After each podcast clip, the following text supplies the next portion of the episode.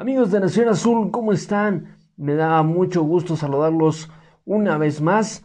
Sean bienvenidos a una emisión más de esto que es Nación Azul. Y hoy con una previa a unos minutos de que comience el partido en donde Cruz Azul va a recibir a Mazatlán. Hoy tenemos un programa muy, muy completo, muchos temas que platicar con todos ustedes.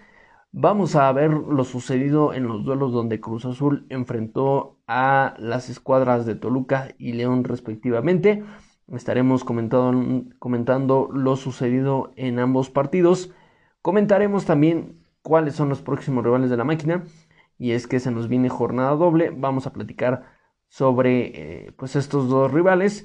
Y para cerrar, veremos cuáles son las bases que han hecho que la máquina de Reynoso tenga el liderato del torneo Guardianes 2021.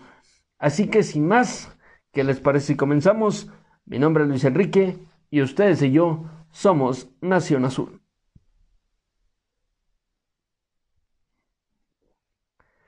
Bueno, la máquina recibió a la escuadra del Red Bull Leipzig.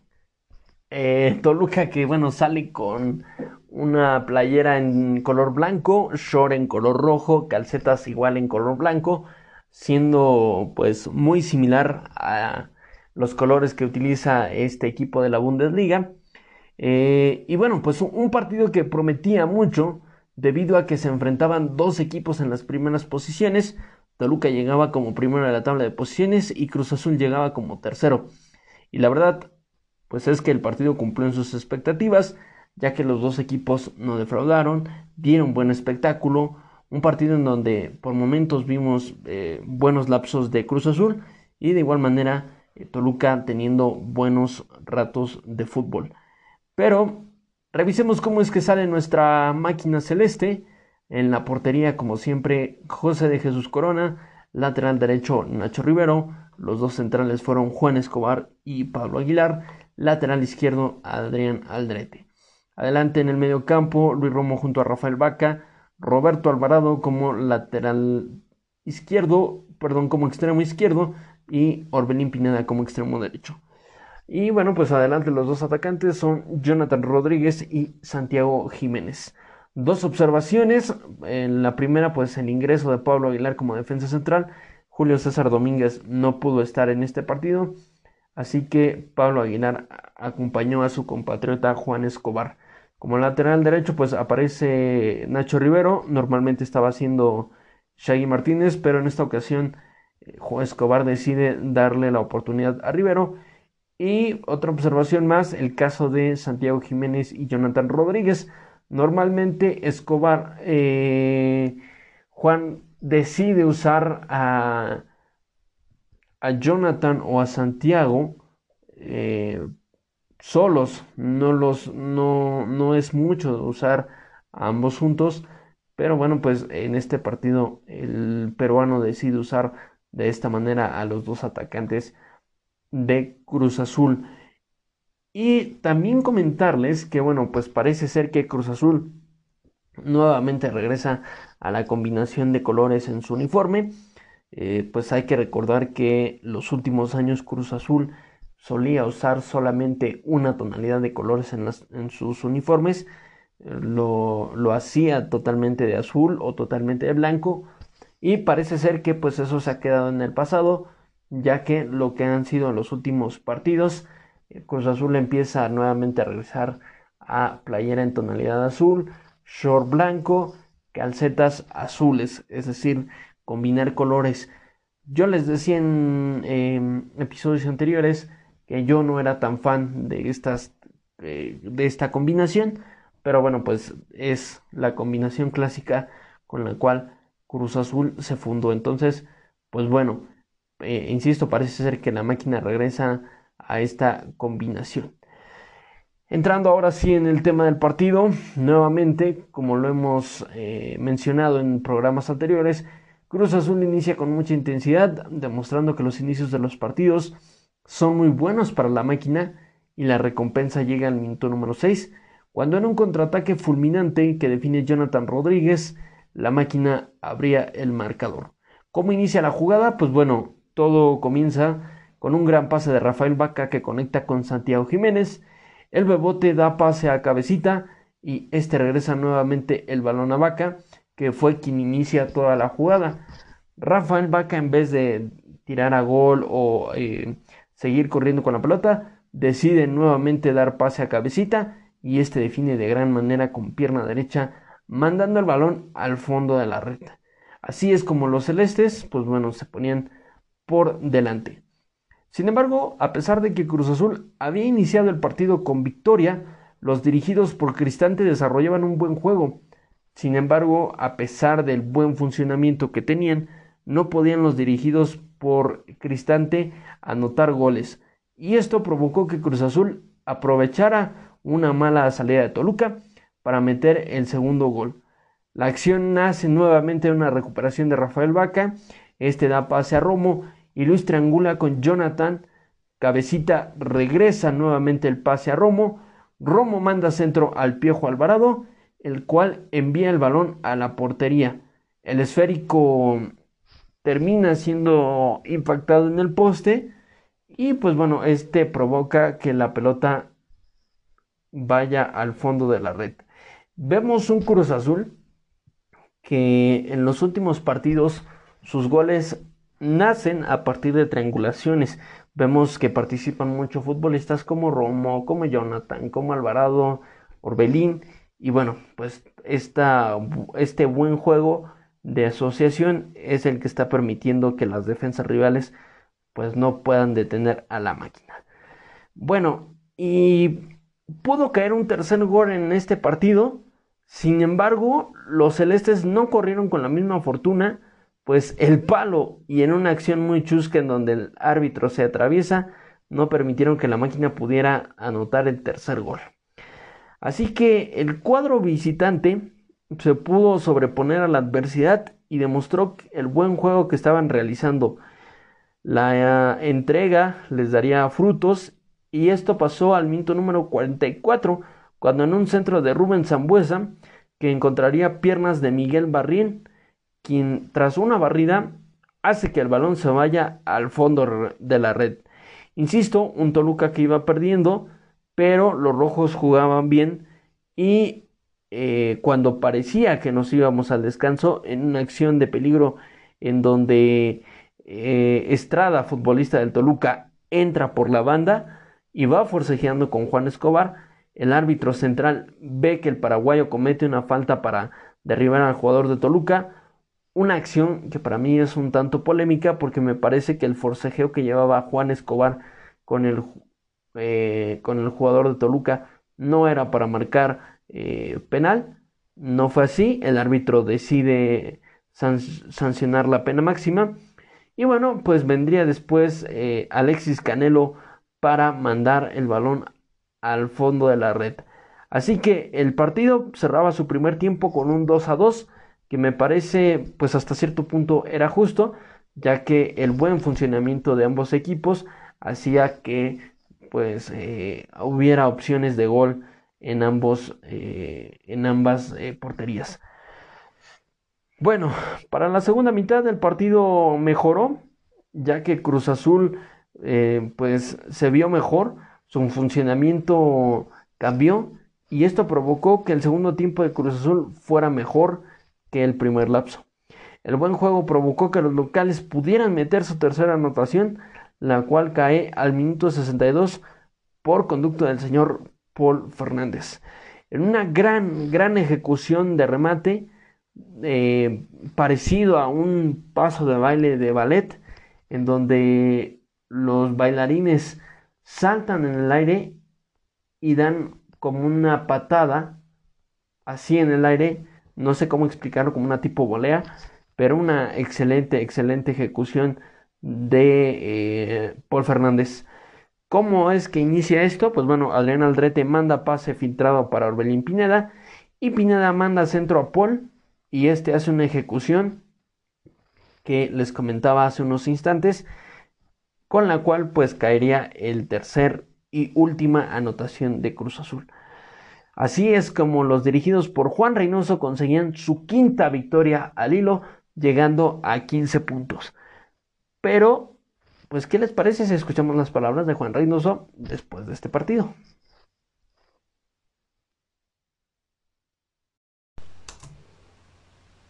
Este, en primer lugar, la, memoria, la memoria en el sentido que, que nosotros estamos muy claritos de, de que esto va semana a semana. Hoy nos vamos contentos por el resultado, pero sobre todo contra quién se jugó y cómo regresamos al, segundo tiempo. Entonces, en base a esa memoria, este, vamos a ir semana a semana y ojalá no, sufrimos, no suframos como hoy lo sufrimos cuando en tres minutos nos, nos empatan un, partido, pero son las pruebas, son los retos que nos va a poner el, fútbol este, para ver de qué estamos hechos. Hoy se resolvió bien, en algún momento de repente no se va a resolver, pero eso no quiere decir que el equipo haya tenido un retroceso, porque hoy, este, después de lo que hablamos en el entretiempo, este, fue todo muy, muy tranquilo, fue muy tranquilo porque este, les estábamos haciendo daño y en dos descuidos nos empatan, mérito total del, Toluca, pero sabíamos que dependía más de nosotros que de ellos. Y esa parte creo que el mensaje cayó bien y el segundo tiempo pudimos haber hecho el tercero. Después ellos en el ímpetu de empatar nos complicaron, lo sufrimos quizás de más, pero bueno, esto es fútbol y y se disfruta aún más porque no solo los que iniciaron colaboraron, sino los que entraron, el grupo está enchufado y el fútbol nos está premiando porque nos está dando variantes a emergencias como hoy que de última hora se nos cayó lo del canal. Bien, pues ahí están las declaraciones de Juan Reynoso. Bueno, pues con la victoria que eh, conseguía Cruz Azul, tocaba ahora el turno de ir a León, el último estadio que vio campeón a Cruz Azul. ¿Cómo es que sale el cuadro de Reynoso para este partido? Pues con José de Jesús Corona en la portería.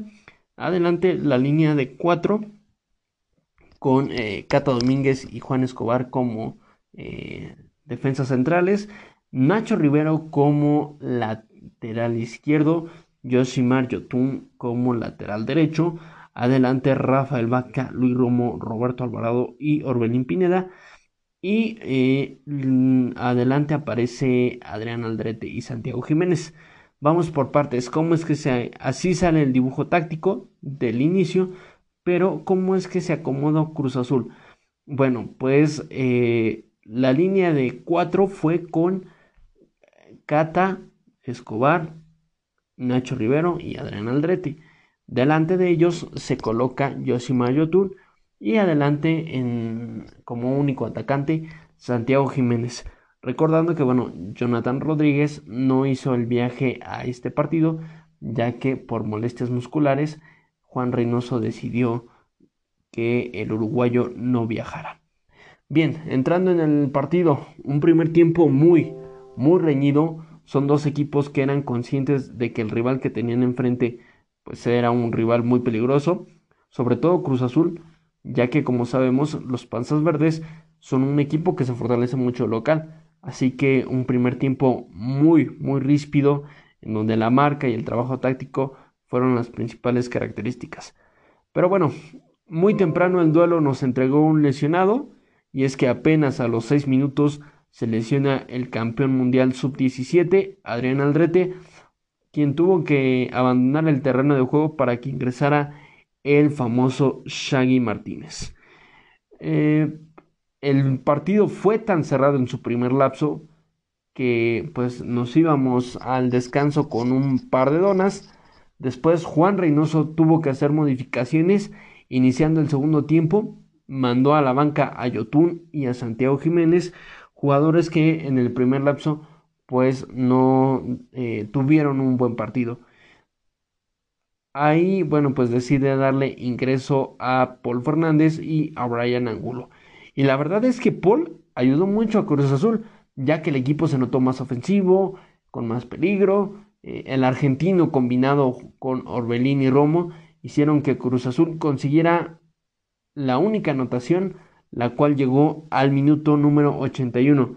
Acción que inicia eh, en un ataque en donde participa Cruz, en donde participa, perdón, Luis Romo. Joven no haga bien. ¿Cómo es que nace la jugada? Pues bueno, Romo da pase a Orbelín. Orbelín decide regresar el balón para Luis Romo y Romo da una asistencia a Brian Angulo, el cual, el cual con una mague vence a Cota y manda el balón al fondo de la red y con esto sacar los tres puntos de León y así llegar a la sexta victoria. Además de que eh, pues la victoria significó el liderato para el cuadro celeste. Con esto pues Cruz Azul llegaba a 18 puntos que pues vuelvo a repetir lo ponen dentro de los primeros lugares y por supuesto se queda con el liderato general. Pero ¿qué les parece si escuchamos a Brian Angulo? el autor de la única anotación. Este, el grupo estaba muy comprometido con la institución, este, se ha venido entrenando bien y, y aquí está el resultado. ¿Qué tan difícil fue sacar hoy los tres puntos? El equipo fue uno en el primer tiempo y fue otro en el segundo tiempo. Como se sabe, este, León es un rival muy, muy complicado. Este, supimos este, taparle los espacios y, y aprovechar este, el contragolpe. Liderato general, ¿a qué se debe esto? Este, al esfuerzo del trabajo y que el grupo está comprometido. ¿Por qué se anda eh, esta parte de la ofensiva? ¿Cómo han complementado ser tan ofensivos, pero también guardar ese cero atrás? Este, eso se, se trabaja durante la semana, este, que no, no nos conviertan goles y, y, ser muy, muy agresivos en la ofensiva. Viene una semana doble donde podrían confirmar que son el mejor equipo. Sí, este, eso hay que trabajarlo durante la semana y, y poder sacar los tres puntos el miércoles. ¿Qué les parecen ahí las declaraciones de Cuco Angulo, quien tras nuevamente regresar a Cruz Azul, pues ahora se hace partícipe en el marcador? ¿Qué es lo que le sigue a la máquina?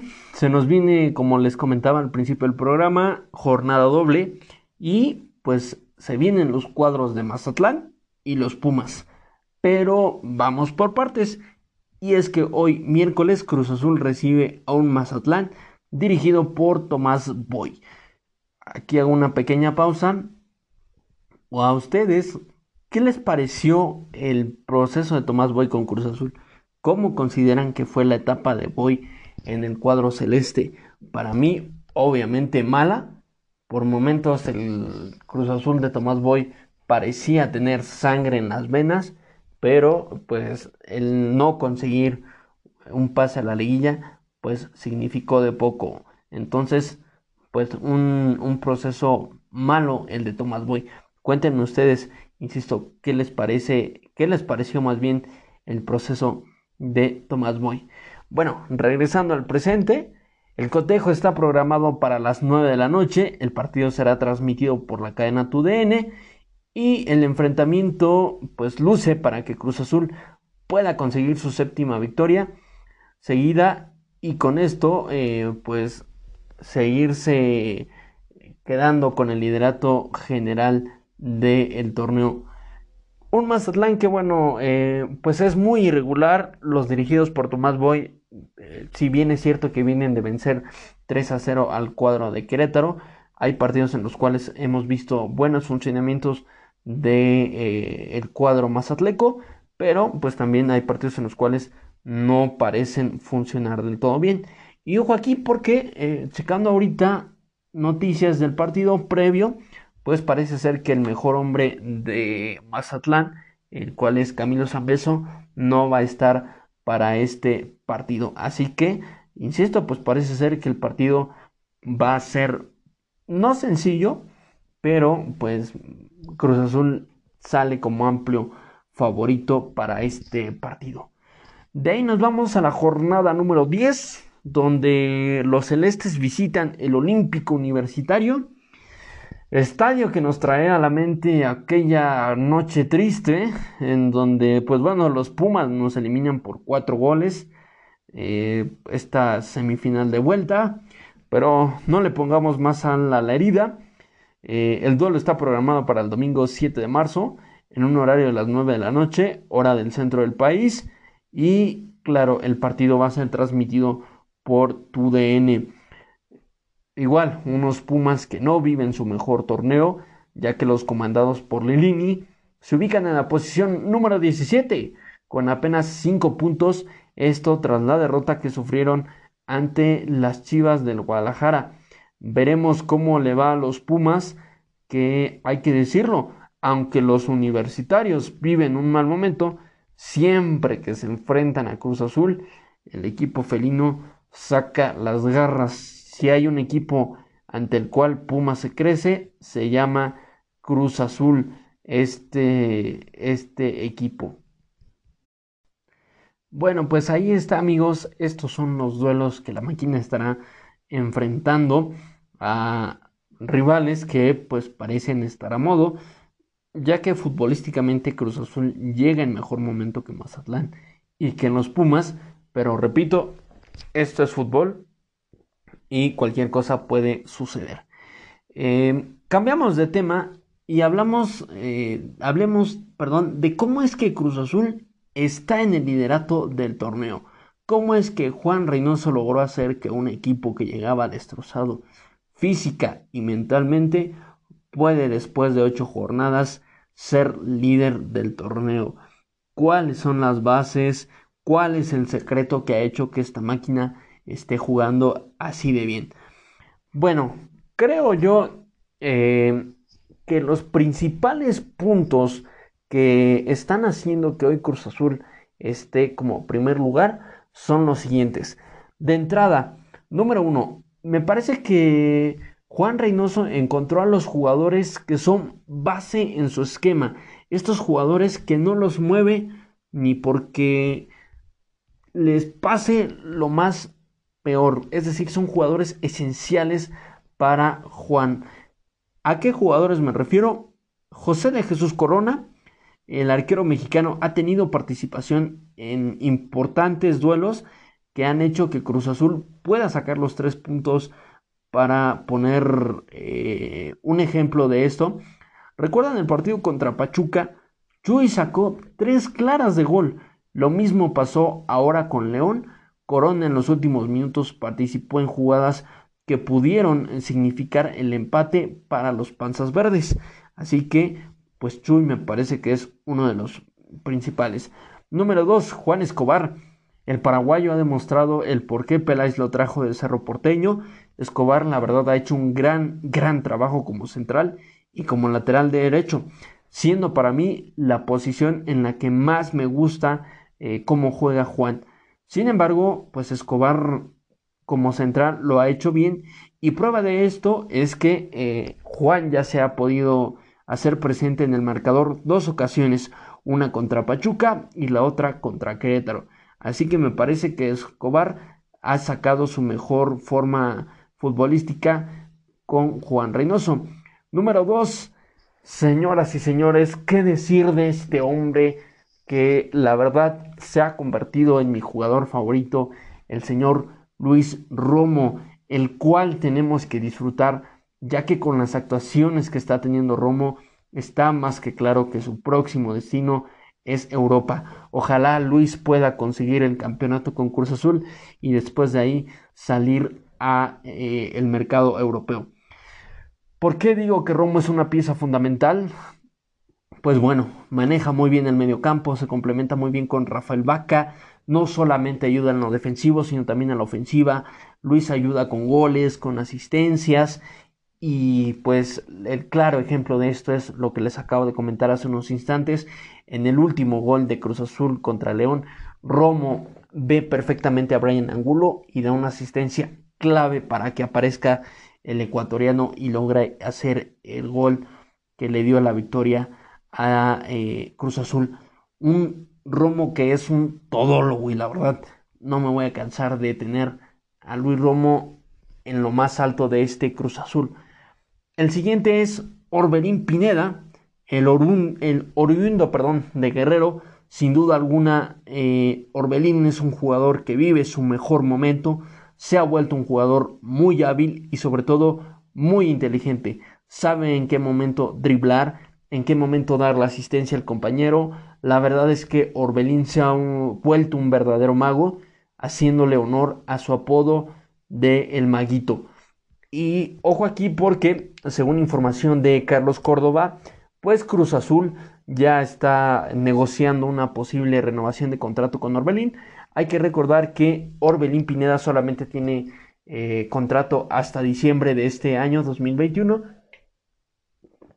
Así que si Cruz Azul decide seguir con los servicios de Pineda, pues se tiene que negociar una renovación de contrato que parece pues ya se está eh, negociando sobre la mesa.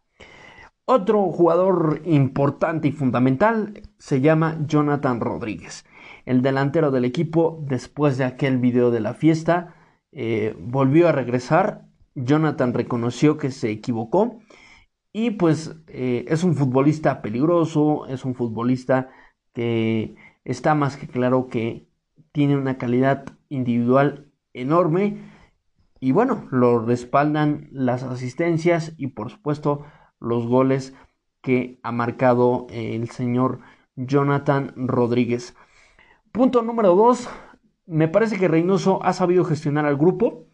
Queda más que claro que el peruano ha logrado hacer que el grupo nuevamente vuelva a estar unido.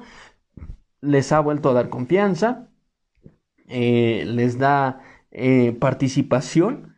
Y prueba de esto es que revisando la convocatoria de Juan para este partido, esta noche uno de los principales pilares, que es eh, José de Jesús Corona, no verá acción, lo que significa que eh, Sebastián Jurado y Andrés Gudiño serán los encargados de cuidar la portería.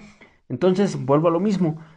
Reynoso les da confianza, les da oportunidad a los futbolistas de poder tener minutos de juego y no nada más estar pues enfocados en entrenamientos. Tercer punto, Cruz Azul se ha logrado estabilizar en la parte de oficina. Debo de reconocer que el trabajo que ha hecho Jaime Ordiales junto a Álvaro Dávila ha funcionado, ya que sin hacer tanto ruido, este par han hecho que el tema extracancha de Cruz Azul no afecte al jugador y estén totalmente centrados en, eh, en el tema futbolístico. Así que de momento, como les comentaba, la verdad es que hay que ponernos de pie y aplaudir el gran trabajo que ha hecho Juan Reynoso porque ha callado la boca de muchos, incluyéndome, y es que al principio del torneo, pues el mal arranque y el mal funcionamiento que estaba teniendo Cruz Azul no hacía ver que pues las cosas estuvieran funcionando. Así que nuevamente nos paramos de pie y nos ponemos a aplaudir a estos buenos futbolistas y por supuesto a Álvaro Dávila y a eh, Jaime Ordeales.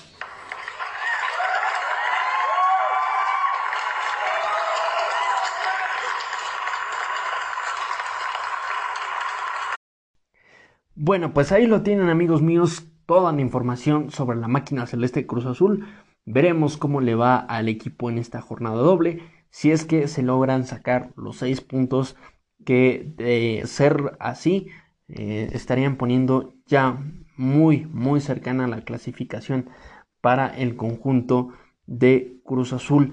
Pero bueno, todo esto lo estaremos comentando en la próxima emisión de Nación Azul.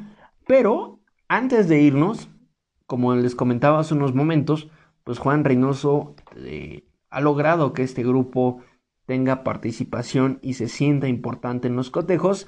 Y miren, para eh, no hay mejor prueba que esto, y es que revisando la alineación para este partido va a salir así el, eh, el conjunto azul.